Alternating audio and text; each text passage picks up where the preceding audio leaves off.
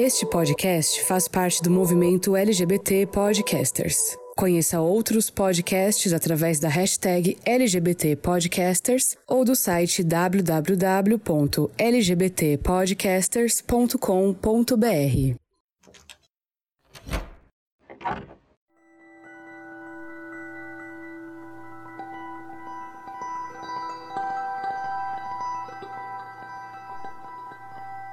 Há alguns anos, uma grande amiga minha relatou em um grupo de WhatsApp um momento que havia acontecido mais cedo naquele dia. Ela se viu dentro de um vagão lotado de homens a caminho de um estádio de futebol, falando alto, rindo, bebendo dentro do metrô. Ela era a única mulher lá dentro e só percebeu isso tarde demais, depois que as portas se fecharam e o trem entrou em movimento. Ela desceu na estação seguinte, mas, nas palavras dela, poucas vezes ela sentiu tanto medo.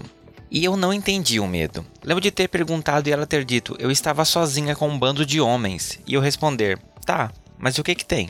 E quando ela me explicou o seu medo, minha primeira resposta foi dizer que aquilo era bobagem, pois eles não necessariamente representariam uma ameaça.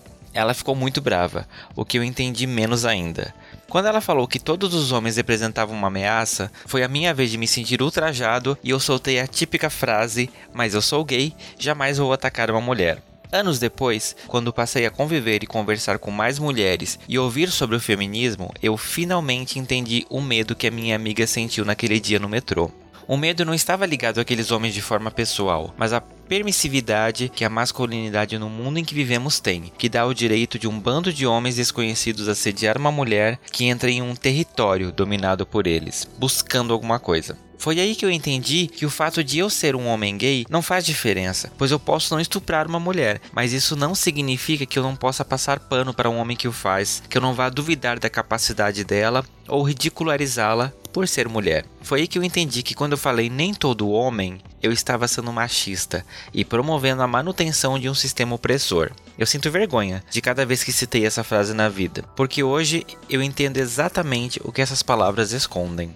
Hoje nós encerramos essa série de episódios sobre masculinidades e dessa vez vamos falar sobre homens gays. Como que nós agimos sobre o manto da masculinidade e contribuímos para que ele continue cada vez mais forte? Eu sou Fernando Arazão e este é o Fora do Meio, o podcast que faz parte da rede LGBT Podcasters, que você encontra nas redes sociais como arroba Fora do Meio Podcast no Instagram ou Fora do Meio Pod no Twitter. Fique comigo e vamos chegar ao fim dessa caminhada falando sobre a masculinidade.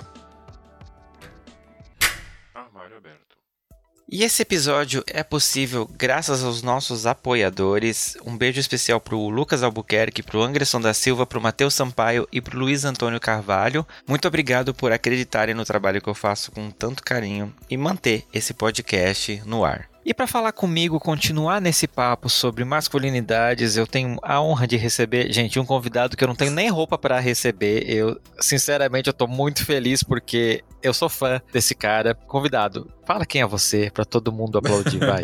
Oi, gente, eu sou o Renato, Renato Morelli, mas podem me chamar de Rê. Eu sou o criador da página Papo de Machona, que é um espaço destinado pra gente repensar o que é ser homem, pra gente repensar as nossas existências e tudo que isso envolve. Uh, eu sou pisciano, eu amo hambúrguer, eu trabalho na área da educação, sou publicitário de formação, sou embaixador da Todos Brasil, eu passei por uma formação de lideranças LGBTs por lá, é uma ONG que ela capacita LGPDs para que produzam projetos de impacto social. E após esse processo de formação é que o Papo de Machona nasce e eis-me aqui.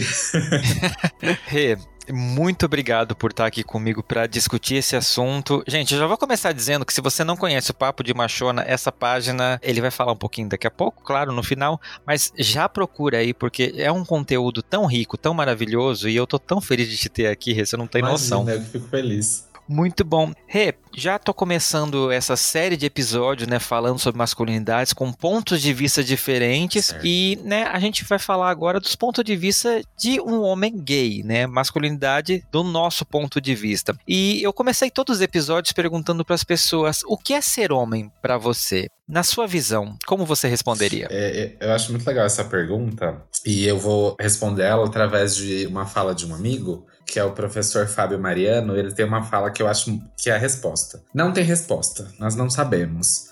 A gente não sabe por quê. O movimento feminista, quando a gente olha para ele, ele vem é, desde o século passado as mulheres, elas já discutiam o que era ser mulher na história. Então elas já aprofundaram os seus conhecimentos, as suas necessidades, e é exatamente o feminismo que nos cobra pensar o que é ser homem. É exatamente essa onda que vai jogar sobre nós esse e aí, meu querido, bora levantar, fazer alguma coisa, vamos pensar quem somos. E a gente não tem uma resposta ainda sobre quem somos. O que a gente pode usar como um norteador para a gente chegar nessa resposta são as masculinidades. É, olhar uhum. para esse recorte, olhar para o que são as masculinidades, é que a gente consegue começar a ter respostas para a construção dessa ideia do que é sermos homens. Sim, e é uma construção que a gente faz diária, né? Exatamente. E é engraçado porque eu tenho uma fala de um outro amigo meu, que é o Rafa, e ele diz uma coisa que eu acho muito legal. Ele diz que o primeiro machista que ele vê todo dia é quando ele se olha no espelho. Sim. Então acho que é realmente, Fê, são todos os dias, né? Acho que e são todos os dias para sempre. Costumo uhum. dizer sempre isso no papo de machona, que não vai ter uma linha de chegada. Que você vai chegar lá e você vai ganhar o seu bottom de homem saudável do ano. Esse momento nunca vai chegar. então a gente sempre vai precisar percorrer essa estrada de autoconhecimento, de autodescoberta e principalmente de muita humildade. Uhum. A gente se olhar enquanto enquanto homem, a gente sempre foi colocado num lugar de que a gente pode tudo, a hora que a gente quiser, com quem a gente quiser, quando a gente quiser, e ninguém vai nos julgar. Então, é, é exatamente essa, aí que vem a humildade, né? Falar, você não pode fazer o que você quiser, isso tem um preço, uma responsabilidade. Ter humildade para reconhecer o que são privilégios. Então, acho que esse trabalho é diário e ele exige muita humildade. Sim, é, e é interessante a gente pensar nisso, né? Como a gente viu na série de, desses episódios, nenhum de nós um dia teve que parar e pensar, tipo, opa, o meu papel como homem, né? Você simplesmente começou já nesse grande palco que o mundo montou para os homens cis, brancos e héteros, né? E que a gente meio que se beneficia um pouco quando a gente tem esse traço da heteronormatividade. E é isso, a gente não para pra pensar que, tipo, opa, existem outras plateias, outros bastidores ali que não representam quem nós somos de verdade, né? Sim. E, e, e essa isso que você falou é muito legal, Fê, porque esse mundo posto, ele é uma crença limitante. Que é uhum. é essa heteronormatividade compulsória, essa masculinidade que ela é hegemônica, né? Ou seja, é uma masculinidade que ela visa dominar outros povos, outros grupos de pessoas, aquela masculinidade que a gente não pode chorar, que homem não chora porque é coisa de viado, que homem gosta de azul, que homem é forte o tempo todo. É, é, nesse contexto que a gente vai ser introjetado como homem, e por isso que a gente tem que olhar além dessas paredes sociais que foram criadas, né? Pra gente começar uhum. a entender que ser homem é muito mais profundo e é uma composição de vários fatores, né? Sim. É, e é importante a gente, principalmente nós LGBTs, pensarmos nisso, porque a gente já sai da curva por sermos homens gays, por exemplo, ou homens trans, e a gente às vezes acaba reproduzindo reproduzindo essa coisa do macho alfa, porque a gente, umas vezes a gente não conheceu um outro, um outro modelo, uma outra referência. E a gente acaba cometendo os mesmos erros que a gente acaba criticando, né, nos homens cis héteros, de tipo, de serem machistas e etc e tal, e que a gente fala, tipo, não, mas eu não sou machista, imagina, eu sou viado, como é que eu vou ser machista? E esquece que uma coisa não tem nada a ver com a outra, né? Eu, eu acho muito legal você falar disso também, porque a gente esquece que como homem LGBTs, a gente também foi criado sob as rédeas do machismo. A gente projeta na, na sociedade heteronormativa essa questão, não, porque o homem hétero, ele é muito machista, ele é extremamente escroto, mas a gente também cresceu nessa questão, de que também somos Sim. machistas, né? A gente vai discutir sobre isso juntos. E uma coisa que eu acho também necessária que você trouxe é assumirmos esse papel de homens. Porque a gente é tão, desde cedo, ensinado de que nós somos bichas e viados. E a uhum. sociedade, quando ela nos coloca é, esse estigma de sermos bichas e viados, tem uma mensagem por detrás quando a gente é chamado de bicho viado, é porque, do ponto de vista da sociedade, ser viado e ser homem são dois lugares que não podem estar juntos. Uhum. A gente sempre é desqualificado do lugar de homem. Não, você não, você é viado. Como se houvesse uma, uma outra espécie humana, né? E tomar esse lugar, assumir esse lugar de que nós somos homens também, é demarcar um lugar social, que aí vão vir duas linhas, né? Primeiro, a questão de que a gente vai conseguir construir a nossa identidade por completo e entender que nós temos privilégios por sermos homens e nos perguntarmos o que vou fazer neste lugar com os meus privilégios, né? É, exato. E além desse lugar, né, do homem que nós somos postos como destituídos dessa masculinidade por sermos gays, né, automaticamente você se aproxima mais de ser uma mulher, o que não faz o menor sentido, porque Exatamente. ser uma mulher é muito mais do que isso. E eu quero já puxar essa, essa discussão é, sobre essa diferença mesmo, né, do que é gênero e o que é o sexo biológico, porque as pessoas entendem como sendo uma coisa única e, né, a gente precisa entender que são coisas distintas, até para a gente entender essa questão do homem, principalmente do homem trans, né? Às vezes a gente vê né, perfis ou pessoas que a gente segue que são homens trans e a gente às vezes né, acaba deparando com discussões do tipo, ah, porque o fulano virou um homem trans e ele começa a reproduzir um machismo que a gente tá acostumado a ver de homem cis. E esse movimento e as pessoas ficam tipo assim, nossa, mas né, mas como assim? Você, da onde você buscou isso? Da sociedade. Exato. É, essa pauta é muito boa, porque primeiro a gente precisa entender que gênero, para além de uma separação biológica que a gente foi ensinado, né, entre homem e mulher, eles também são papéis sociais. Uhum. Então a gente performa gênero o tempo todo. E, e, essa performance de gênero, ela vai mudar um pouquinho de uma sociedade para outra, mas ela vai ter linhas divisórias muito claras entre o que é do gênero masculino e o que é do gênero feminino. E aí, quando a gente fala no caso de um homem trans, a gente precisa dizer que quando a gente fala sobre a construção desse gênero masculino, dessa performance de masculinidade, eu não dependo de ter um pênis para ser um homem. Uhum. Né? Então aí a gente vai esbarrar numa primeira questão que é o falocentrismo. O falocentrismo ele significa que o falo ou o pinto ele está no centro do processo social. Então toda a nossa sociedade, toda a nossa percepção do que é viver como homem está ligado em ter um pinto. E esse pinto ele vai ocupar o centro das relações. Sim. E isso é tanto é uma construção que tem uma frase de Aristóteles que ele diz que a mulher é um homem capado. E aí isso já coloca a ideia de que não, esse homem ele tem que ter um pênis, porque se ele não for um pênis ele é um ser inferior e ele é um ser capado. Uhum. Aí a gente vai chegar no século Né, que a gente já precisa lembrar que a gente está nesse século, por mais que seja século XV, parece uma coisa meio inquisitória, a gente precisa lembrar onde a gente está no tempo, que existem homens de vagina e mulheres de pênis. E aí a gente vai uhum. entender que a performance de gênero ela rompe essas caixas. A gente não vai se construir somente olhando para o sexo biológico. A construção da nossa identidade vai muito além. Um exemplo prático, uma vez o Tammy Gretchen ele trouxe numa entrevista uma resposta que achei genial. E, e perguntaram para ele sobre essa questão de não ter um pênis, ele falou: se um cara sofre um acidente de carro e perde o pênis, ele deixa de ser homem? Não. Então, ser um homem não depende de ter um pênis. E, e, aí a gente vai começar a entender o rompimento dessas lógicas e a construção dessas masculinidades, né? De que a gente não depende disso. E, e, mas a gente foi ensinado para essa dependência toda, né?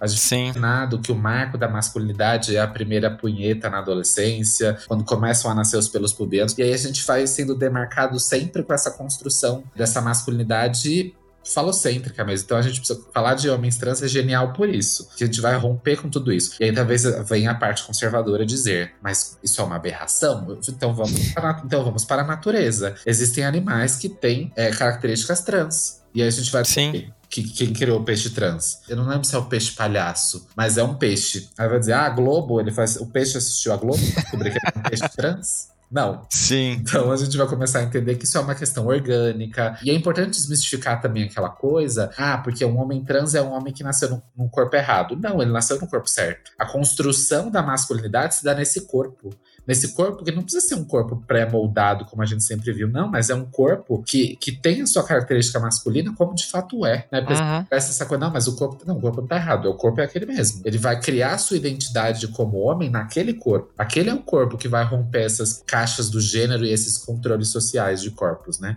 Uhum. E aí a gente vai perceber o quanto esse controle dos corpos ele é muito mais um controle social, né? É, isso me fez lembrar, inclusive, de uma questão de Foucault, né? Quando ele fala sobre o corpo dócil, que é aquele corpo que aceita o sistema, ele não questiona a realidade e ele é mais uma peça para fazer a engenharia do sistema funcionar. Então esse corpo ele diz que não, que ele não vai ser mais essa peça calada escondendo sua própria essência. Não, ele não vai ser essa peça dócil, não. Vai fazer a revolução mesmo para existir enquanto ser que é dono do seu próprio corpo. Sim. É, eu trouxe essa questão do homem trans até porque é a coisa mais fácil da gente entender, porque aí a gente vê o quanto a gente é ligado mesmo nessa questão de tem um pênis, é um homem, tem uma vagina, é uma mulher. E fazendo um link com o que a gente falou antes, nós, como homens cis gays, mais cis, temos um pênis. Mas o fato de nós sermos gay, aí o pênis, tipo assim, ele já perde a relevância. Você deixa de ser homem porque, sabe? E aí? Como que Sim. fica o seu argumento? Exato. Foi legal você falar disso porque eu lembrei de uma música da Linda Quebrada, que a Linda Quebrada diz que ela tem peito de mulher, bunda de mulher e pau de mulher. E aí a gente vai perceber que o pênis não é uma propriedade masculina, que a gente vai perceber que esse órgão ele transita entre esses universos masculinos e femininos. E aí a gente vai perceber que o feminino e o masculino não são posses generificadas, eles podem existir em qualquer tipo de corpo essas características uhum. e essas desconstruções, né? Sim. É, é, fica muito claro nessa, né, nesses pontos que é isso. Quem criou essa definição de homem e mulher foi nós, sociedade. Em algum momento alguém podia ter feito o contrário. Aí, tipo, um homem seria uma pessoa com vagina, e aí? Não é? Sim, esse ponto que você falou da construção das coisas é muito legal, porque a gente, quando vai olhar, tem um livro, né, da Gerda Lerner, depois a gente vai falar de indicações, mas ela traz um recorte ali que ela vai falar da origem do patriarcado. E quando ela vai delimitar essa origem, tudo, o pensamento generificado, ele nasce na época pré-histórica, na época ali dos, quando os humanos eram coletores de coisas e tudo mais, quando vai se fazer a divisão do trabalho, é ali que se determina que a mulher fica em casa, cuida dos filhos e colhe coisas pequenas pequenas e caça animais pequenos, e o homem vai caçar mamute, e essa é a tarefa dele, né? Fazer coisas grandiosas fora. O lar é da mulher. E aí, quando a gente vai olhar a história, esse desdobramento todo, chega no produto que a gente tem hoje. Porque aí a gente percebe as garras do machismo, né? Você não vai só performar uma masculinidade, você vai ter privilégios. Uhum. E, e, os seus privilégios, eles têm um preço, que é o quê? É a opressão de minorias, a opressão do corpo dominado, que é o, tudo aquilo que é próximo do feminino, né? Sim, é, é uma conversa muito louca, né? A gente começa a falar disso, você, a sua mente explode, porque, caramba, Sim. quem foi que começou tudo isso errado, gente? Exatamente. Dá pra vamos refazer? vamos, dar um Ctrl Z aí, porque... E você que tá ouvindo tem a última oportunidade de participar da pesquisa do perfil do ouvinte deste ano 2020, para que eu possa conhecer você que está aí do outro lado do fone de ouvido, me escutando, né, ouvindo fora do meio. Para participar, você só precisa ou entrar no nosso site www.foradomeio.com.br ou então clicar no link aqui na descrição do episódio e responder algumas perguntinhas de forma anônima, só para poder traçar o perfil da audiência que acompanha este podcast. Você me ajuda demais se fizer isso e é muito rapidinho, gente conto com você. E, e, é engraçado a gente falar disso porque a gente acha que a gente, né, como uma comunidade LGBT, tá tão acima dessas questões e na verdade não. Tanto que, assim, a gente, né, homens gays principalmente, a gente idolatra esse jeito masculino, né, o jeito do homem. Porque se você for no aplicativo gay, tá lá claramente que essa preferência por o jeito de homem, voz de homem, cara de homem, tudo é de homem. Mas o que é isso de homem? Sim. Você começou por um recorte excelente, Fê, porque é aí que a gente começa a ver o quanto a gente reproduz machismo e diz que não. Porque essa, essa masculinidade que ela. O lugar de gay que não parece ser gay, o tipo físico, a cor, né? Porque esse corpo que é elegido pro afeto é um corpo branco. É um corpo branco, é um corpo que tem um físico perfeito, é um corpo que, como você falou, não vai ter características próximas do feminino. E, e o que é mais louco, assim, que eu fico pensando de como a comunidade ela é perversa, porque eu sempre falo no papo de machona. O problema não é ter privilégio, porque às vezes você nasce com isso, você nasce uma família rica, você vai fazer o quê? Vai, não vai, né? Você vai viver aquele contexto. Mas o problema é o que você faz neste lugar. Porque a partir do momento que você usa o seu próprio corpo, já que a gente tá falando tanto do corpo do homem, na sociedade para ser uma opressão, aí se nasce um problema, né? Uhum. A gente elege um corpo pro afeto e esse corpo ele performa essa masculinidade padrão, a gente também está trazendo uma mensagem embutida ali. Qualquer corpo longe desse não vai ser escolhido para o afeto. Né? Então, uhum. por isso que a gente percebe que, assim, o homem padrão, ele é o desejo de concretização de um ideal de namoro. Quando a gente vê várias fotos, né, principalmente em redes do Instagram, gente, que é o casal padrão, é ovacionado, assim, é surreal a coisa, o tanto de comentário, o tanto de felicidade, como aquilo é lindo. E aí a POC, a afeminada, ela serve para quê? Ela serve para ser um cu comido numa noite de chuva. Uhum. Porque esse corpo feminino, ele vai ser levado da feijoada de domingo e falado, família, esse é meu namorado? Não, porque esse corpo próximo do feminino, ele também é visto pelos próprios gays como um corpo que seja um demérito. Uhum. Como ser essa masculinidade afeminada fosse um problema. E aí a gente tem exatamente essa pergunta como a gente vai se apontar como homens LGBTs desconstruídos se a gente recrimina o próprio feminino que existe nos nossos corpos? Então Sim. não tem como você falar de uma masculinidade saudável de um homem gay se essa masculinidade saudável não for feminista.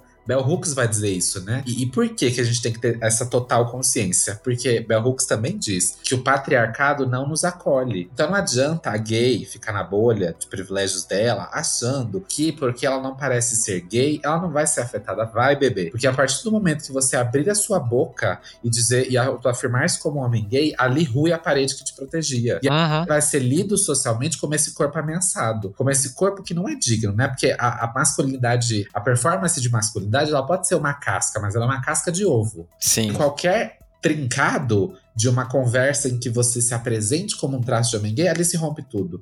Então, e essa opressão é muito louca, né? Porque ela também tem um preço, que é a falta de afeto para corpos afeminados, gordos e pretos, que é o não estar em relacionamentos, que é esses corpos serem olhados como não dignos de afeto. Sim. E a pergunta que fazem é o que estamos fazendo com essa porra de masculinidade na nossa comunidade? Eu não sei nem se falar palavrão, gente. Já, já foi mais forte do que eu.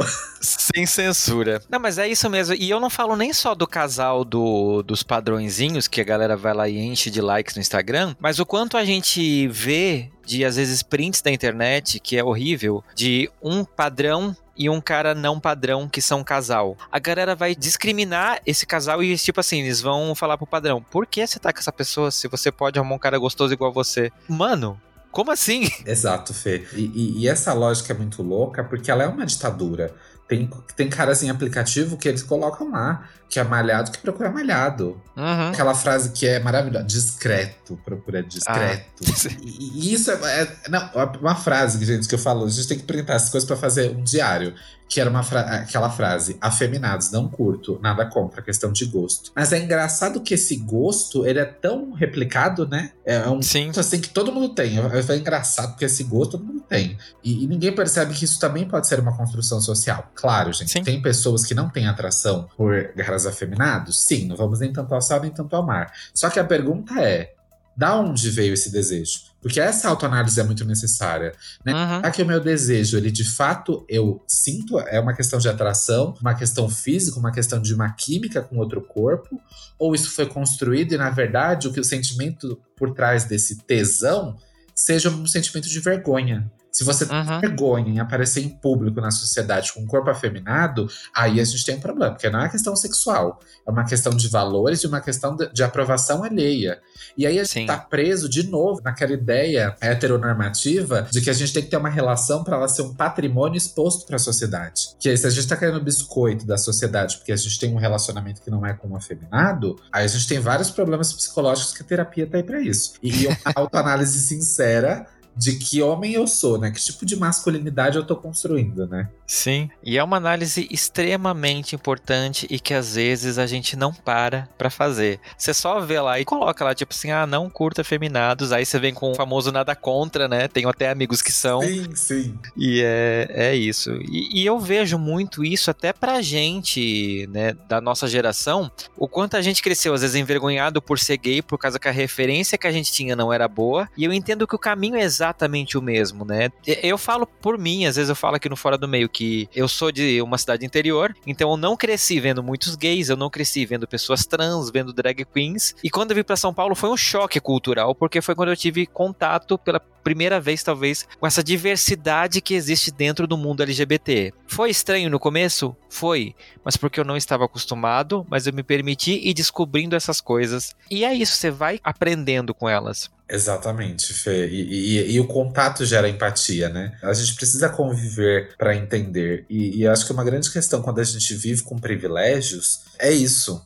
Até que ponto vai a nossa empatia? Porque é cômodo, né? É cômodo estar com privilégios, é, é cômodo ser o corpo validado pro afeto. É, uhum. O Hooks também vai dizer que os homens eles são patologicamente dependentes de privilégios. Então, sim, nós somos como uma criança de 5 anos que se tirar o brinquedo esperneia. Porque a gente cresceu acomodado no troninho, né? Fala, olha, você uhum. o que você quiser. Então, sim, quando a gente para pra falar sobre afeto, sobre olhar para as nossas masculinidades, é um processo que dói e incomoda. Porque ninguém quer descer no limbo da sua existência, olhar para os seus demônios, porque isso machuca, isso dói. Só que, por outro lado, isso é necessário pra gente se evoluir enquanto pessoa, né? Acho que essa quarentena ela tem trazido isso. Eu tava até ontem, eu vi uma live da Rita Von Hunt com a Viviane Mosé, e a Viviane Mosé traz uma fala ali que ela fala que a quarentena serve para rasgar nossa alma e para trazer um pouco de modéstia. Então talvez seja isso mesmo, que essa quarentena nos sirva pra gente repensar com modéstia, com humildade, como são os nossos afetos, né, Fê? Porque a gente vivia num looping de vivência que tudo era rápido, o sexo uhum.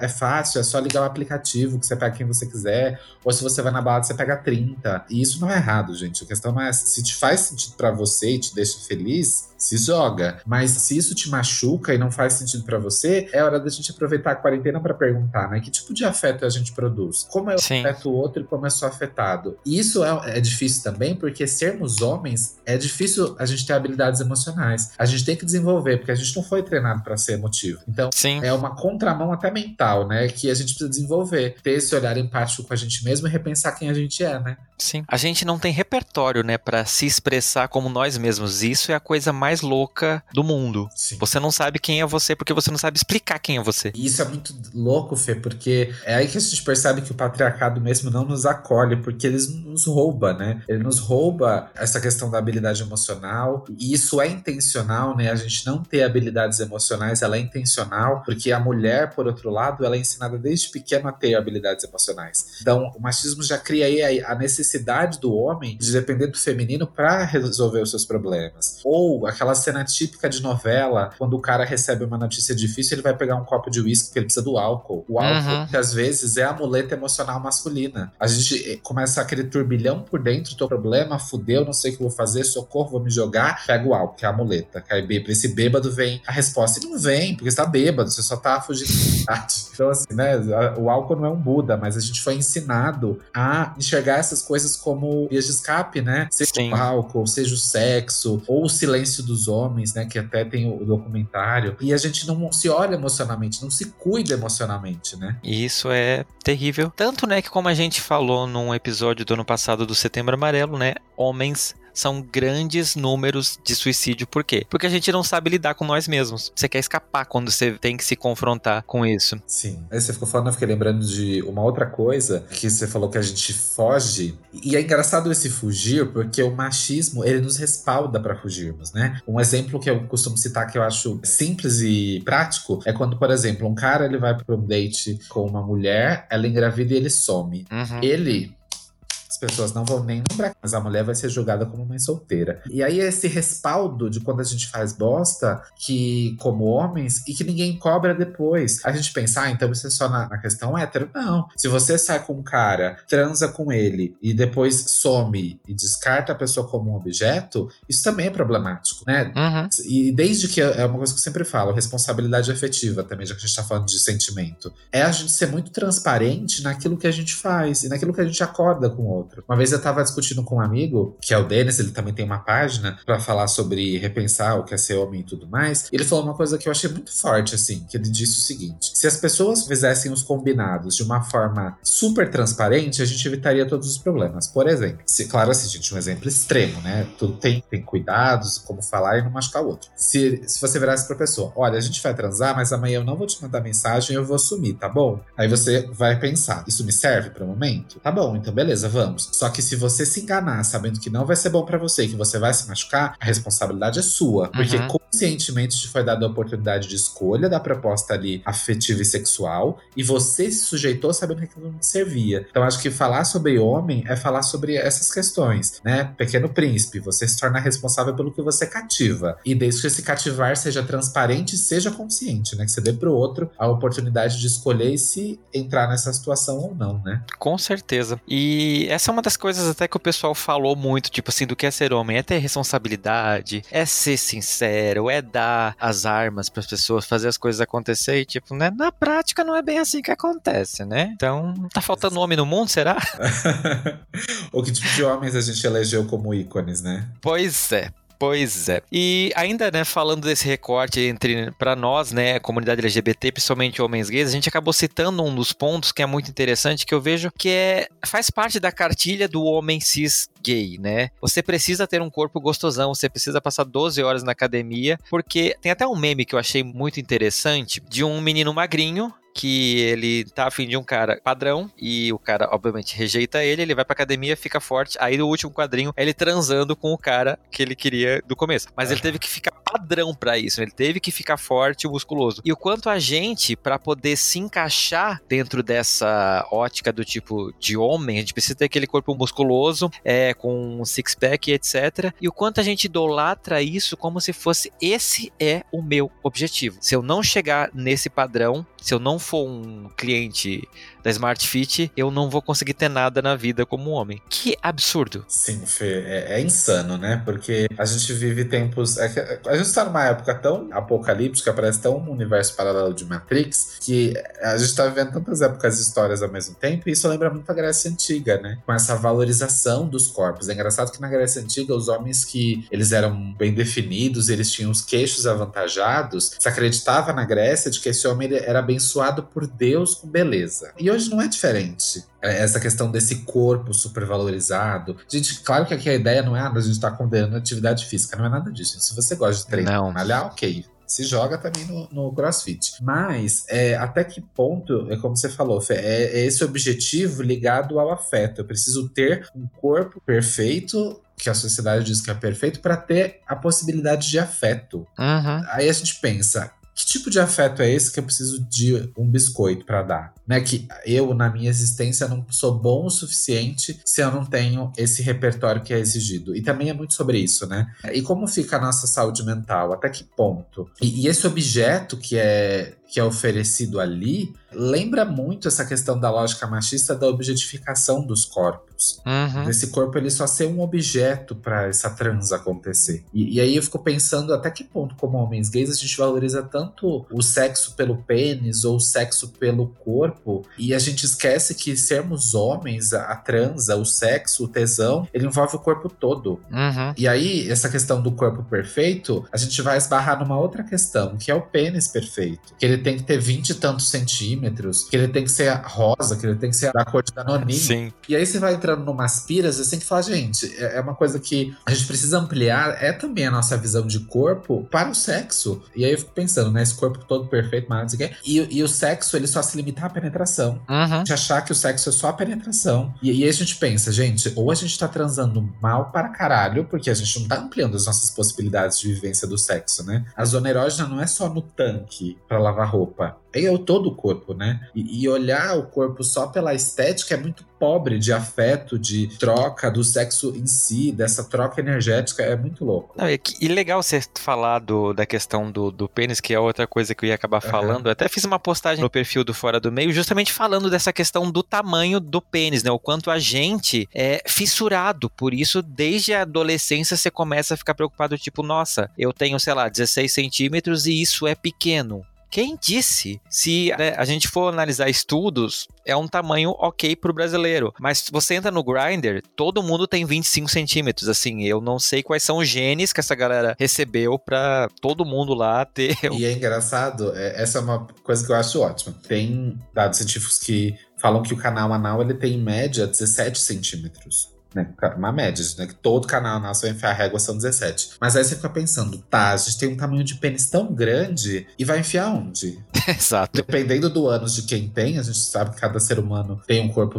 único, a gente tem tamanhos e variações, e aí a gente se perde nos centímetros do pênis e esquece a performance sexual, né? Como que a gente explora o corpo do outro além só da penetração? Porque ninguém tá dizendo que ah, a penetração é ruim, não. Todo mundo sabe, a gente sabe que é gostoso sim. Só que só isso, por isso só, sim. não garante um sexo de fato é, que tenha prazer pros dois lados. E aí, é legal falar do pênis também, Fê, porque a gente vai pensar sobre as posições sexuais quando a gente pensa no pênis, né? Porque a gente vai se deparar o ativo e o passivo. Tá. Tem vários problemas aí, porque o passivo ele vai ser visto como o penetrado. Então ele é visto como ocupando uma posse feminina. E aí, uhum. muitas vezes, o prazer para esse corpo é renegado, porque ele é visto só como um corpo a ser penetrado. Se gozar, gozou, se não gozou também, foda-se.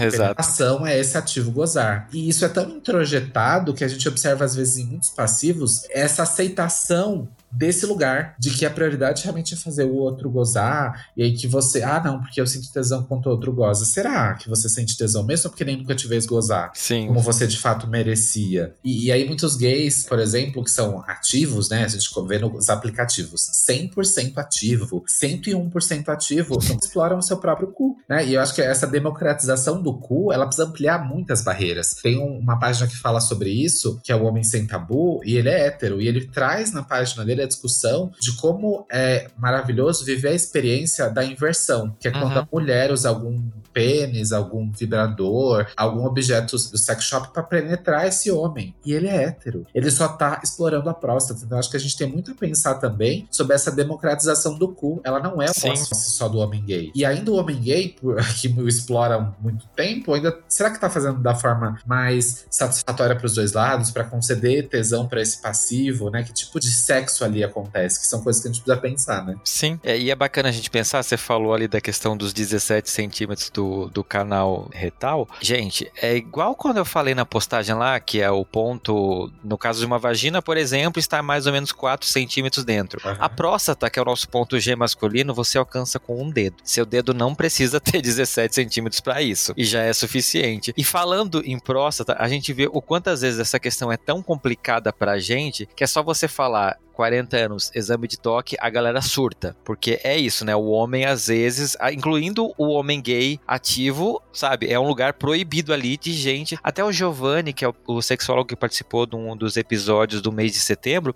ele fala, né? Tem muitos homens que não deixam encostar na bunda dele porque é uma zona proibida. Você vai deixar de ser homem se alguém pegar na sua bunda. Exatamente. A gente vê outros casos também que a gente já ouviu falar sobre, que muitos homens, eles não limpam o ânus depois de fazer cocô. Sim. Com esse medo. E aí você fica pensando, meu Deus, você tá colocando a sua saúde em risco, porque você não higieniza seu ânus da forma correta, porque você tá com medo.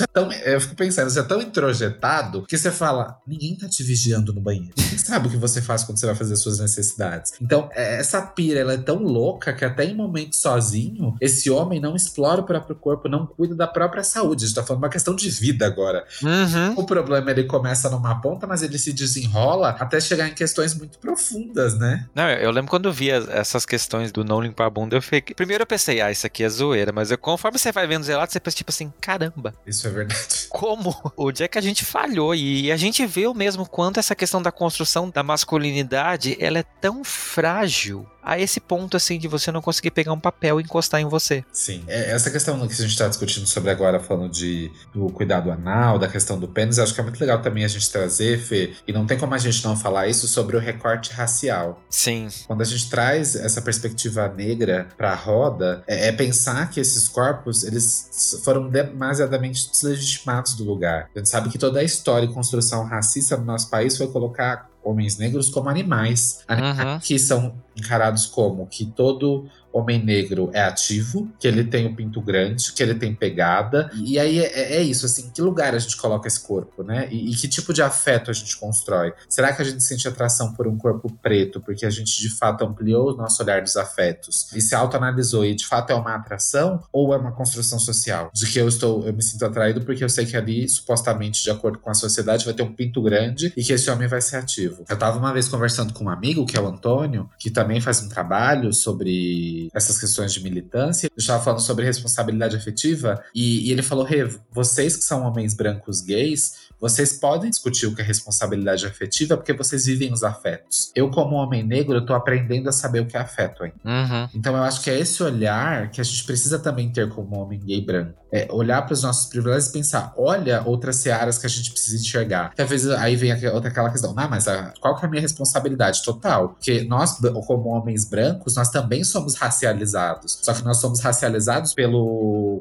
viés de quem domina, quem Uhum. oprime e quem tem privilégio. Então, Sim. também é responsável, porque uma masculinidade saudável, como gays, ela só vai existir se ela for uma masculinidade gay antirracista. Caso contrário, não faz sentido a gente lutar por ideais LGBTs que eles não sejam interseccionais, que essa masculinidade não traga a pauta racista dentro da sua construção, né? É, e racista pra todos os sentidos, né? Não só no caso do homem negro, mas de legitimar o homem oriental também, né? E essa questão da, da hipersexualização de outras etnias, de outras raças, a serviço de nós, homens brancos, né? Como se nós tivéssemos mesmo que explorar cada uma dessas só pra poder marcar um check ali. Transei com um asiático, transei com um negro, transei com coisa. Sim. E, e essa questão que você falou, né, Fê, do- da listinha, a gente vê vários memes falando sobre isso. Sim, super. Listinha, quem transou com quem.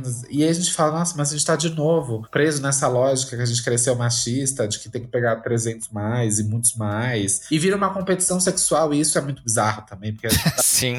sabe? E, e a gente vai percebendo como a gente tá muito preso a essas lógicas que a gente precisa romper, né? É, e a competição sexual que já começa com a gente adolescente, né? Tipo assim, quem goza primeiro? Quem vai ter, Quem sabe? gosta mais longe, né? Aquelas competições É, bizarras. Você faz isso que eu tô fazendo na minha vida, né? exato. Que não faz sentido nenhum. E da, da onde que vem isso pra que, assim, a gente adolescente precisa provar pro outro que a gente já é mais homem do que qualquer outra pessoa, né? Sim. Meus parabéns, ganhamos o quê com isso? Exatamente, com certeza, Fê. E se você que tá ouvindo tá gostando desse trabalho que eu faço com tanto carinho e quer se tornar um apoiador do Fora do Meio Podcast, é muito simples, você pode acessar o nosso site www.foradomeio.com.br ou aqui na descrição do episódio tem todos os links para o site de financiamento coletivo que a gente está presente. Lá tem plano de assinatura mensal e você pode escolher me ajudar a partir de um real. E de verdade, se cada um de vocês me der um real, você não faz ideia do quanto vocês me ajudam a manter esse podcast no ar. Minha meta para ano que vem é conseguir terceirizar a edição para que eu possa dedicar mais tempo à pesquisa e a produzir novos episódios. E isso só é possível com a ajuda de vocês. Então eu te convido a ir aqui na descrição ou ir no nosso site e conhecer os planos e se você achar que meu trabalho vale a pena, contribuir comigo para que esse projeto continue crescendo cada vez mais. E, né, ainda falando sobre essa questão da masculinidade, e que a gente meio que abordou um pouquinho nessa conversa, o quanto a gente, né, por criar esse ideal do macho, do homem, do viril, do ativo, do etc, e que a gente vai e coloca tudo que não está dentro dessa caixinha como inferior, né, como menor. E a gente fala isso, né, tanto dos homens afeminados, que, de novo, Primeiro que assim, ninguém escolhe ser afeminado ou não. É uma característica que nasce com você. Como nasce, sei lá, você ter cabelos ou não. E eu acabei fazendo muito isso, eu não sei re você, mas justamente por ter crescido numa geração onde era um problema ser gay, você vai se podando e criando um personagem macho, másculo pra você, que hoje talvez eu não saiba quem sou eu de verdade na minha essência, porque estão tantas camadas de construção pra poder não parecer gay, que é isso, né? Hoje a gente fica tipo, tá, será que eu dou pinta? Sim. E isso é tão opressor, né? A minha adolescência toda, dos meus 13 aos meus 18, eu fui testemunha de Jeová e eu falo sempre assim, toda a minha escolha ela foi muito consciente. Claro, na busca de uma cura, porque eu também achava que eu era um doente. Mas esse processo, ele foi exatamente isso que você falou. Foi um processo que me foi roubado o direito de quem eu era. Eu perdi a vivência da adolescência, que é um processo de autodescoberta do corpo, uma das fases mais bonitas que a gente tem na vida, para viver exatamente essa expectativa desse homem que me era esperado enquanto preceito religioso. E isso é muito cruel, né? Aí quando você chega na fase adulta, que você vai chegar na comunidade LGBT, e de novo isso é um problema, de novo ser afeminado é um problema. E aí é uma coisa que eu sempre falo, assim, a gente precisa primeiro de tudo, além de entender a sigla, é entender o que é ser comunidade. Uhum. Porque enquanto a gente não entender o que a palavra comunidade significa, a pergunta que a gente faz é: como homens gays, vivendo as nossas masculinidades, o que a gente tá fazendo aqui? E aí é um problema porque o- a comunidade LGBT é toda GGG. Uhum. E quem estampa à frente da fala são os gays. Quem Sim. são como os pops? Os gays. Quem quer ter sempre o lugar de fala? Os gays. E aí a gente percebe que na proporção da sigla LGBT, o G é gigante. Que a gente foi criado e, o- e o privilégio como homem deu esse espaço, né? De que o homem gay é engraçado, de que ele é chaveirinho de madame, de que é esse lugar que vai se ocupar, né? A mídia trouxe isso. Quando Uhum. por exemplo, que tava até passando na Globo, o Fina Estampa. O Cro é essa gay POC afeminada que não tem um relacionamento, que vive ali como um bobo da corte. Então, esses foram os papéis desenhados. E a gente, gente, quanto comunidade, reproduz muito essa lógica. Então não tem como a gente falar de ser homens saudáveis se a gente tá preso nessas performances todas, né? Não, com certeza. E a gente, como comunidade, de novo, né? Como você falou, a gente acaba sendo muito GGGG. E uma das coisas que eu tento fazer muito aqui no Fora do Meio e que as pessoas às vezes me perguntam, mas por que, que você faz isso? Que eu falo, a minha audiência, ela é cerca de 86%, a última vez que eu olhei, masculina. E por eu falar com um bando de homem, eu penso, eu preciso trazer umas pautas que não são nossas. Eu preciso trazer mulheres para falar da vivência delas. Tanto que volta e meia eu trago mulheres aqui para esse lugar do microfone, do meu microfone, inclusive, para dizer: o programa é de vocês, falem das pautas de vocês, porque eu, como um homem gay, eu acho que eu preciso saber o que vocês passam para eu poder ver o que, que eu posso fazer para ajudar. Já que eu tenho esse privilégio de ser um homem gay, mas eu sou cis e branco, a sociedade já me escuta por eu ter essas características, eu vou dar Sim. meu microfone para vocês porque é isso. Nem sempre,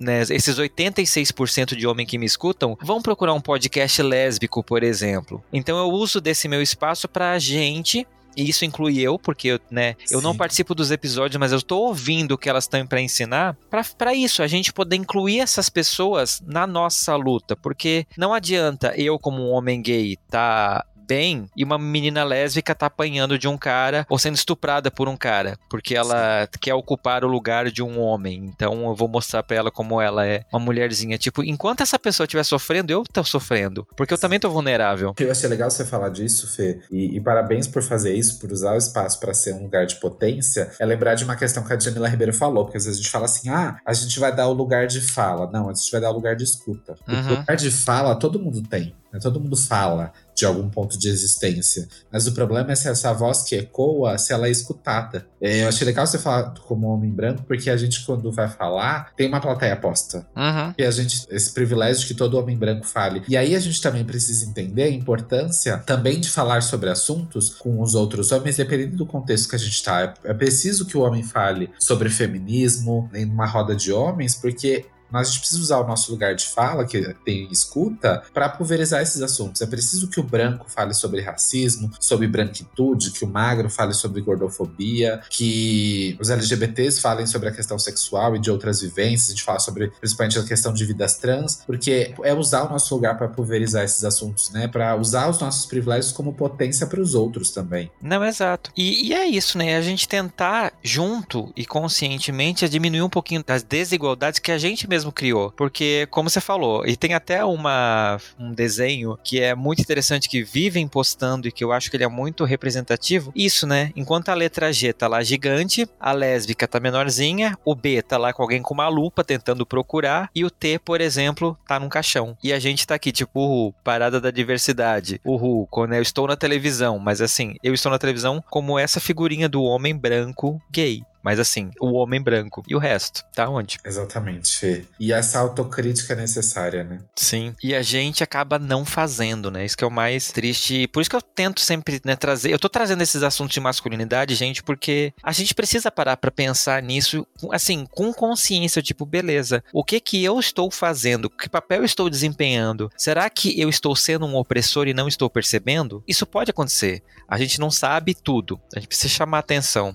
Com certeza, a gente precisa ser lembrado porque é o que a gente não comentou lá no começo, né? É, é um processo de vida, assim, a gente reproduzir masculinidades, a gente nos autoanalisar, é um movimento contrário a tudo que nos foi ensinado. Uhum. Então, realmente, isso se faz muito necessário pra gente é, viver com masculinidades saudáveis, né? Sim, e masculinidade, gente, a gente tem que sempre lembrar, ela é uma construção que ela tem várias facetas. Vamos ver em quais que a gente se encaixa e quais que a gente está problematizando da forma correta. A, a gente, né, fala muito, tipo, essa questão de afeminados ou da, das mulheres dentro da comunidade, mas é isso. O lugar que a gente está desempenhando, pra, dando para elas existirem, é o mesmo que a gente? A gente está sendo justo com isso? Cobrando as coisas certas? Exatamente. E, e, é legal você falar disso, Fê, da masculinidade, porque é, eu sempre gosto de comentar isso pra gente ampliar o olhar. É, qual a diferença entre masculinidade e masculinidades? Que a masculinidade é, é, essa ideia que nos foi posta desse homem que gosta de azul, não não chora, não pode dançar balé, não pode cruzar a linha do feminino. Essa é a masculinidade.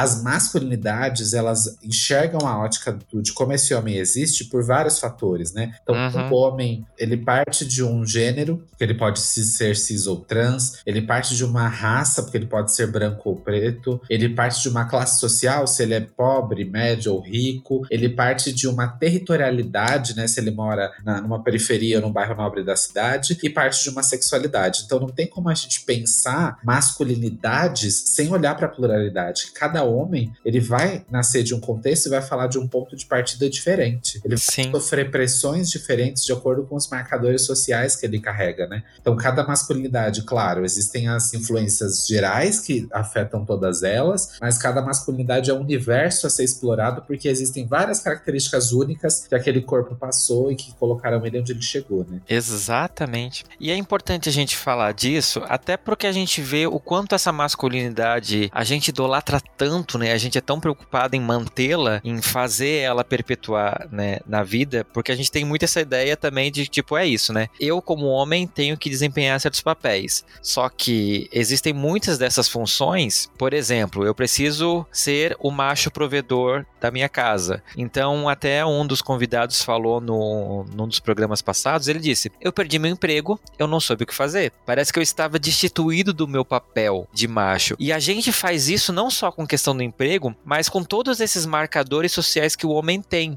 E um dos que eu acho que é o mais interessante deles, que se liga com todo esse contexto que a gente falou, incluindo do falocentrismo, é o fato da gente ir envelhecendo. A gente, como comunidade gay, a gente olha para o homem idoso, para o homem mais velho, e a gente já tirou ele desse papel do homem a gente já coloca ele como uma pessoa que não me serve, ou quando me serve, às vezes é só para me sustentar. Que tem essa glamorização da questão do sugar daddy, né? Sim. E essa é uma questão que a gente não olha, né? Essa é, um, é, uma questão muito delicada, porque a gente valoriza tanto a juventude, né? Tanto esse momento do, do apogeu de vida. Só que, gente, a gente não vai, para quem gosta, né? A gente não vai pra The Week até os 70 anos. né? A gente não vai pular carnaval aos 80, esperamos. É, eu com 30 eu já, eu já tô procurando um banquinho, qualquer coisa, no lugar desses, imagina. Não tem lugar pra sentar, né? Você pega na balada, lugar pra sentar, porque vai, daqui a pouco eu já tô lá. E, Sim. E a gente esquece, por exemplo, que acho que uma coisa que é muito legal falar de envelhecer, a partir dos 40 anos, aumenta muito a possibilidade de disfunção erétil. Isso afeta 50% dos homens após os 40 anos. Então, meu bem, sim. A glande, né, a cabeça do pênis, ela vai perdendo sensibilidade conforme a gente envelhece. Então, nós te... aí a gente percebe que a mulher, ela é o futuro do universo, né? Porque o clítoris mantém sensibilidade e o, te... o mesmo tesão a vida toda, né? Então, a gente uhum. olha só, não é mesmo? O pênis, o tão idolatrado falo, não é tão poderoso assim. Sim. E, e aí, eu fico pensando muito também, Fê, nessa frustração que pode acontecer. Sim. Se, chegar, se a gente pensa tanto no sexo pelo sexo, pelo pênis, essa valorização, pode ser que nos 60 anos nossa vida sexual esteja muito diferente. Sim. Pra ter frustração. Sim, e para parar pra pensar o quanto a gente é tão ligado a isso que, tipo assim, faz com que um bando de homem vá pra praia no final do ano e tome um quarto de Viagra para ficar com o pinto meia boba para parecer, olha, eu tenho um pinto. E quando seu pinto parar de funcionar, que é um processo natural, o que, que você vai fazer? Exato. E, e, é muito louco isso, né? Porque a gente tá falando aqui da questão do pinto em si. Mas, por exemplo, a gente vê muitos casos também de, de homens gays na terceira idade que precisam voltar pro armário porque eles não têm acolhimento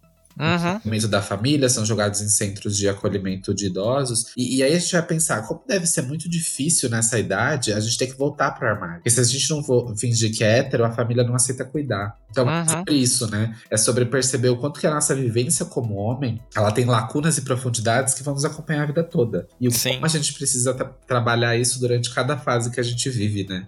É, e não só isso também, né? Mas o quanto a gente, com essa obrigação de pegar todo mundo enquanto é jovem e como se tivesse, sei lá, uma meta para bater, e a gente começa, a, quando a gente perceber que a gente já tá numa idade que você tá sozinho, porque você não viu a sua vida passar, porque você estava tão preocupado em comer todo mundo, que sua vida, qual é o sentido? Exato. O que se produziu, né? Uhum. E claro, a gente, de novo, né, não tá criticando quem, né, está no momento de sair pegando todo mundo, tipo assim, como a gente já falou, se te faz feliz, se joga. Mas é isso, é pensar que você é um ser vivo, você não é uma máquina. Transante. E você. Exato. E a, a construção da sua masculinidade, ela vai variando conforme a sua vida vai passando. Porque os papéis que se espera de você como homem vai mudando conforme você vai passando o tempo. Sim. E a masculinidade também, né? Ela é mutável nesse quesito. Eu achei legal você falar disso, Fê, dessa questão do estar pronto para o sexo 24 horas, que é uma questão que é o serviço que a pornografia faz. Uhum. Cria nesse subconsciente desse homem gay de que ele precisa estar pronto para transar toda hora. E que esses gatilhos sexuais eles vão vir a toda hora. E que ele precisa estar ali pronto para atender toda e qualquer expectativa de um gatilho sexual. E, e Sim. a que ponto fica essa saúde, né? Porque aí a gente, quando fala sobre isso, a gente vai chegar a uma outra questão. Que não só é só homens héteros que brocham, homens gays também brocham. Sim. E aí, como que você vai lidar com essa saúde mental de falar, meu Deus, é porque se você achar que você tem que transar 24 horas você tem que estar ali, ó, pronto pro batente, se você vai achar, o mundo caiu, falar, pronto, acabou tudo. Aí, e, e aí, às vezes, por exemplo, quem nunca tira a primeira pedra, gente, que nunca broxou nessa vida, mas aí a gente vai ter essa questão do autocuidado. E até o prazer com a outra pessoa. E a questão do diálogo, a questão do respeito, né? De, ok, não rolou, beleza. Ou se tiver afim, vai conceder prazer pro outro, então, de outras formas. Porque você tem 301 mil possibilidades de fazer outras formas de conceder prazer pro seu parceiro que não seja penetrando. Não, exato. E de novo, né? Aí quando acontece, você se sente um nada, um bosta, porque você não cumpriu o seu papel de homem. E aquela cobrança toda. E, e isso vai ficando uma bola de neve, né? Sim. E, e eu tava lendo uma vez, é que eu não vou lembrar o nome da psicóloga. Ela tava contando o quanto subiu no, no consultório dela o número de jovens entre 25 e 35 anos que começaram a usar Viagra aos 30 anos. É muito precoce e não tem sentido. E nesse intuito, né, de cumprir essa expectativa, de transar muito mais, achando que o desempenho sexual vai ser melhor. E muitas vezes esse desempenho tá muito é, ligado à penetração, né, que é pra Uhum. A, a ejaculação. E, e é muito louco essas coisas, porque eu ouvi uma expressão esses dias que eu achei fantástico. Não adianta fazer a britadeira sem limites. Não adianta penetrar loucamente. Isso que, nossa, isso aqui tá ao máximo, porque às vezes pode estar uma bosta. Sim. E você achando que, nossa, tô, arrasei, gente. Arrasei. Penetrei como se nunca houvesse amanhã. Mas que tipo de qualidade de penetração se tem? Né? Que tipo se considera o outro corpo? Porque também não adianta a gente só usar o Viagra pra essa finalidade sem explorar esse sexo, né? Sim. É, de novo, né? Reflexos da pornografia que mostra pra gente que transar é aquilo, que o papel do homem é aquele. E tipo, e se você não cumprir com aquele papel,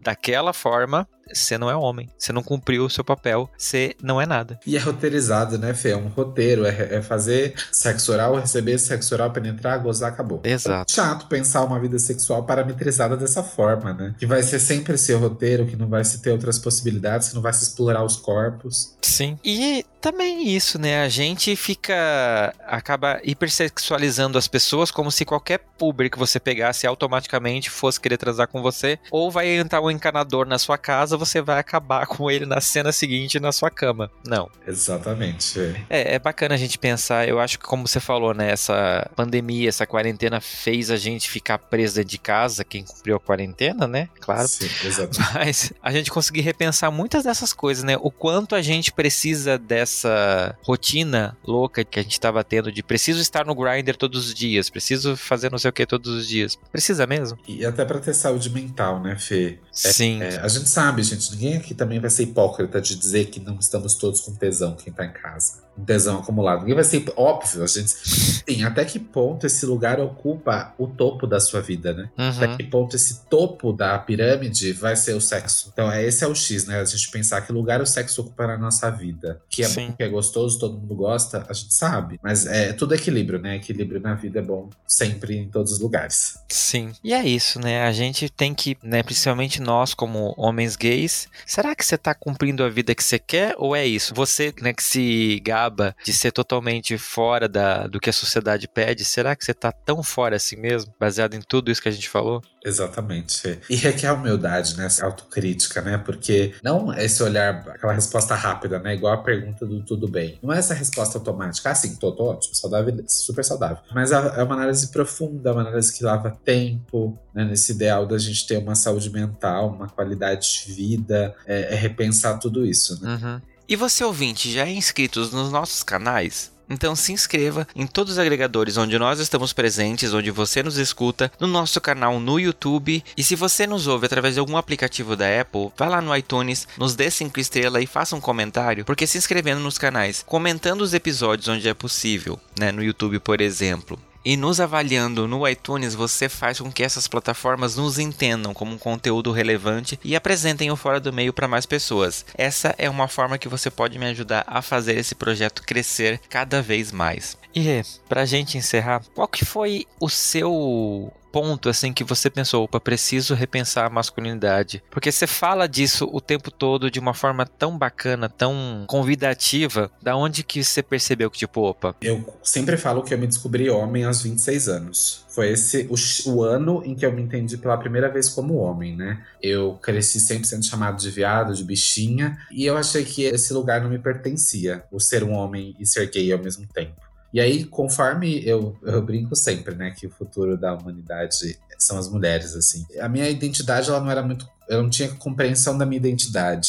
Eu não entendia nada sobre militância, não tinha estudado nada sobre tudo isso, sobre machismo, masculinidades, até que uma amiga me convidou para ir numa palestra do SESC sobre a representatividade da mulher na ciência. Para uma pessoa que não entendia nada sobre diversidade, né? Falei, tá, vamos lá. E aquilo foi um gatilho, porque em seguida ela me deu um livro e ela é uma mulher bissexual maravilhosa e, e de uma generosidade que me cativou demais, assim. E feminista, ela me deu o livro, que foi o primeiro livro dessa pauta que eu li, que é o Vidas Trans, que contam exatamente a história, né, de João Neri, de Tarso Brent, de Amara Moira e da Márcia Rocha. E, e, aí esse livro ele começou a ser esse divisor de águas para mim. Foi o caminho porta de entrada para um caminho sem volta que é a militância.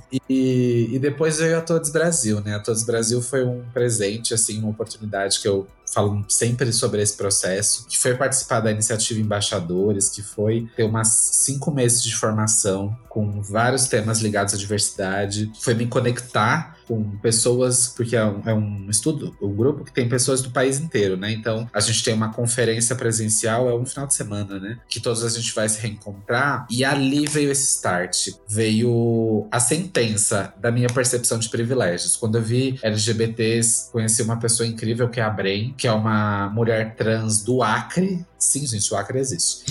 E, um beijo pro Acre, inclusive. Um beijo pro Acre, inclusive. E quando eu vi pessoas como ela contando seus relatos e as suas vivências LGBTs e vendo que muita coisa dita eu tinha privilégio como acesso como homem, gay, cis e branco, me veio esse tipo, garota, você precisa fazer alguma coisa. Você precisa usar os seus privilégios para algum lugar. E nesse tempo eu já vinha construindo a minha identidade como homem, vinha lendo sobre masculinidades. E foi essa junção de me entender como um homem gay, de entender os meus privilégios e dos incômodos que eu tinha vivido durante a minha vida e que eu não sabia que tinham nomes, né? Que tinham nomes como machismo, falocentrismo, patriarcado, masculinidade hegemônica, LGBTfobia, que as coisas que me incomodavam elas tinham nome. Então foi essa uhum. percepção de quem eu sou no mundo de como eu me construir, aceitar e assumir a responsabilidade da minha identidade como homem. Acho que tudo isso contribuiu para o Papo de Machona nascer, como um espaço destinado para trocas, conversas e um espaço que eu não tive, que eu nunca tive alguém que sentasse comigo e falasse: "Rê, senta aqui, vamos falar porque é ser homem".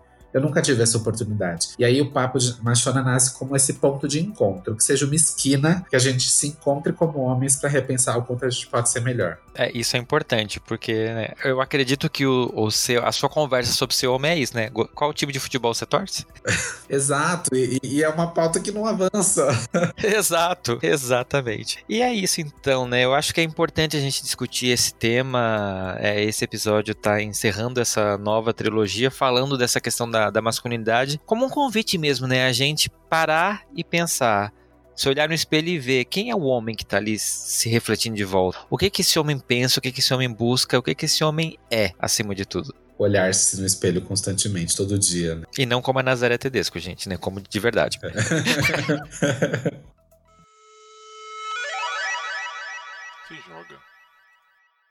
E não se joga desse episódio, eu vou indicar para você conhecer um perfil do Instagram que é muito bom. Inclusive, eu quero mandar um beijo pro pessoal do perfil, que eles fazem umas postagens incríveis e no sentido assim de você poder parar e pensar sobre vários assuntos, que é o pessoal da página Cérebro LGBTQ+.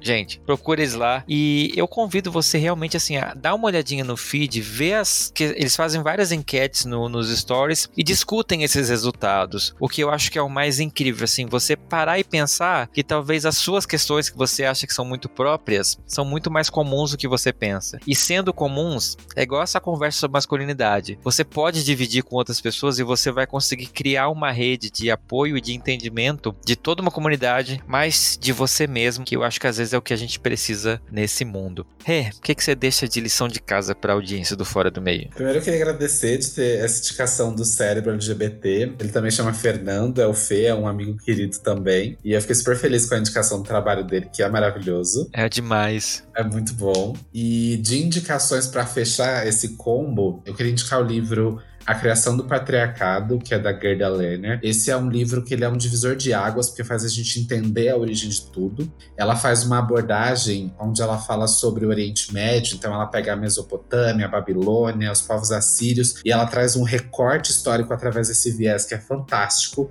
E acho que tem esse como esse divisor de águas o documentário The Mask You Live In, do Netflix, né? A Máscara que Você Vive. É um documentário super assertivo em mostrar essa questão do que é sermos homens, de como a gente se reprime, de como a gente é obrigado a carregar uma máscara social. E por último, não menos importante, eu queria indicar o Feminismo é para Todo Mundo, da Bell Hooks. Nesse livro, ela tem um capítulo específico que chama Masculinidades Feministas, em que ela vai discutir a importância de nós homens sermos aliados do feminismo. Então, acho que esse é um ponto muito importante. Não tem como a gente ser um homem saudável sem apoiar a luta feminista uhum. como aliados. E, e, eu acho que esses três indicações elas são muito boas para começar a abrir os nossos olhares para essa para esse repensar o que é ser homem. Sim, e é muito importante. E é isso, né? Se você a gente faz vários episódios já com esse tema de feminismo aqui no Fora do Meio. Se você pulou esses episódios por tipo assim, ai, não é minha praia, dá uma escutada. Você vai se surpreender que feminismo não é questão de tipo assim, vamos matar os homens. Apesar de que alguns merecem. É muito maior do que isso.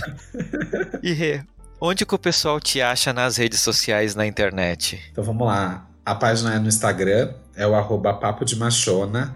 Esse é o, o cantinho ali da gente repensar juntos o que é ser homem. E, gente, é uma página incrível. Rê, eu quero te agradecer demais por estar aqui. Eu. A, a, gente, sério, a gente tava rasgando seda nos bastidores antes de começar, porque eu sou muito fã do seu trabalho. Eu acho que a sua página é uma página extremamente necessária. As coisas que você posta, assim, são um convite à reflexão e, de verdade, você me inspira demais aqui nesse podcast a tentar trazer esses assuntos e falar sobre essas coisas que a gente precisa ouvir. Muito obrigado. Eu que não tenho roupa com um elogio dele. Né? Porque a gente sabe que quando a gente é fã de alguém, deve ter a responsabilidade, né? Da pessoa não errar, mentira. É, eu queria super agradecer pelo elogio, pela admiração, eu fico muito honrado. Eu acho que são comentários como esse que fazem o nosso trabalho valer a pena, saber que a gente não tá sozinho. Eu também vou tecer elogios pro seu trabalho, com esse trabalho de podcast, com as temáticas que você puxa. Participar foi muito gostoso para perceber a leveza com que você também conduz, como é uma troca muito profunda, muito genuína, isso é muito incrível. Então, eu me senti super honrado de estar aqui, fiquei super feliz. Quem não tinha roupa era eu. e estou à disposição sempre, conte comigo. Ah, que bom, fico mega feliz. E é isso, gente. Eu quero convidar você também a seguir a gente nas redes sociais, se você não segue ainda, lá no arroba Fora do Meio Podcast no Instagram ou Fora do Meio Pod no Twitter. Manda um e-mail, fala o que, você achou dessa nova trilogia sobre masculinidade ou de outros assuntos, né? Sugere uma pauta lá no Fora do Meio Podcast gmail.com ou através do nosso site www.foradomeio.com.br. Rê, mais uma vez, muito obrigado por estar aqui. Imagina. Vou deixar um tchau para todo mundo que nos ouvir, que participar dessas trocas profundas e que sejam sementes para que homens melhores brotem. É isso. Por favor, é isso que a gente vai plantar e regar pro futuro. Promessa, hein, Gero? Alô, ouvinte! Você já pensou em participar de um episódio do Fora do Meio? É muito tranquilo e olha só o convite que eu vou te fazer. Em fevereiro do próximo ano, nós completamos dois anos no ar e eu quero convidar você a participar de um episódio do Fora do Meio junto comigo. Para isso, olha só, você só precisa me mandar um e-mail dizendo que você gostaria de participar e é isso. Você já está concorrendo a uma vaga no episódio de aniversário aqui do Fora do Meio podcast. O tema ainda é uma surpresa eu só vou revelar, claro, para as pessoas que participarem da gravação, mas já pensou? Ser aqui comigo? Vem fazer parte dessa lista de convidados contando um pouquinho da sua história para mim lá no fora do meio podcast gmail.com ou nas redes sociais fora do meio podcast no Instagram ou fora do meio pod no Twitter. Conto com você. E no Bro Messenger desse episódio eu vou compartilhar com vocês uma mensagem que eu recebi lá no nosso site no www.foradomeio.com.br que é uma mensagem da Fernanda e ela fala o seguinte: é, no caso eu tenho 14 anos e vejo seu podcast. Eu comecei há uma semana e já vi todos. Eu amei e me identifiquei muito porque ainda estou no armário. Para minha família, porque não me sinto bem em falar sobre minha sexualidade com pessoas que acham que eu vou pro inferno só porque eu namoro garotas. Mas o que eu queria falar mesmo é que com esse podcast eu me senti bem melhor por perceber que eu não estou sozinha nesse mundo e que tem pessoas que me apoiam em tudo. Obrigada por me fornecer isso e força. Fê, eu que agradeço imensamente a sua mensagem. Eu fiquei muito feliz quando eu li ela, porque eu entendo o lugar que você tá, né? Você que tá ouvindo, você sabe que nós temos muitas coisas em comum além do nome. E eu quero dizer que sim. Né, você não tá sozinha, você tem pessoas que te apoiam e por mais que as coisas ainda né, não estejam ok para você se assumir, fica tranquila, vai chegar o momento certo e vai dar tudo certo. Você ainda é novinha, tem 14 anos, em breve eu tenho certeza que as coisas vão se acertar e você vai conseguir expressar toda a sua né, sexualidade, toda a sua individualidade, viver como você merece, né, sendo feliz. E é isso, fica bem, precisando da gente, estamos aqui. Muito obrigado pela sua mensagem, fiquei muito feliz de verdade. E a gente tá em dezembro, né? É um mês onde as pessoas fazem aquelas retrospectivas, né, que os agregadores promovem. E eu quero mandar um beijo para algumas pessoas que marcaram fora do meio como os tops de podcasts ouvidos e eu fiquei muito feliz em ver isso. Então, quero mandar um beijo especial pro Luiz Otávio Mericiano, pra Betânia Furtado, pro Fernando Junta, pra Alana Moura, pra Beatriz, pro Pablo Martins, pro Alan e pro Gabriel Pereira. Gente, muito obrigado. Fiquei muito contente com essas notificações. Eu ainda acho surreal que eu tenha a audiência que eu tenho, assim, de um projeto que começou tão pequenininho, tão individual. É, é muito gostoso, assim, a gente tá em dezembro, né, encerrando mais um ano daqui a pouco e eu só tenho a agradecer a todos, cada um de vocês por estarem comigo nessa, nessa caminhada. Um beijo gigante para cada um de vocês e eu espero que a gente continue ano que vem, né, seguindo esse caminho lindo aqui na Podosfera. E se você, como eles, quer também mandar uma mensagem para o Fora do Meio, manda um e-mail lá no fora do meio podcast@gmail.com ou através do nosso site www.foradomeio.com.br ou através das nossas redes sociais no arroba Fora do Meio Podcast no Instagram ou Fora do Meio Pod no Twitter. Segue a gente lá, vamos bater um papo. E não esqueça que a gente está no ar com a batalha de episódios dessa temporada 2020, hein? Lá no nosso Instagram tá rolando a, as disputas por episódios. Vá lá votar, vá lá garantir que o seu favorito seja coroado o episódio favorito da temporada de 2020. Segue lá no Instagram, nos stories você consegue votar. E se você quiser, tem um destaque lá no perfil com os vencedores até agora. E episódio daqui a 15 dias. Eu espero vocês. Um beijo gigante.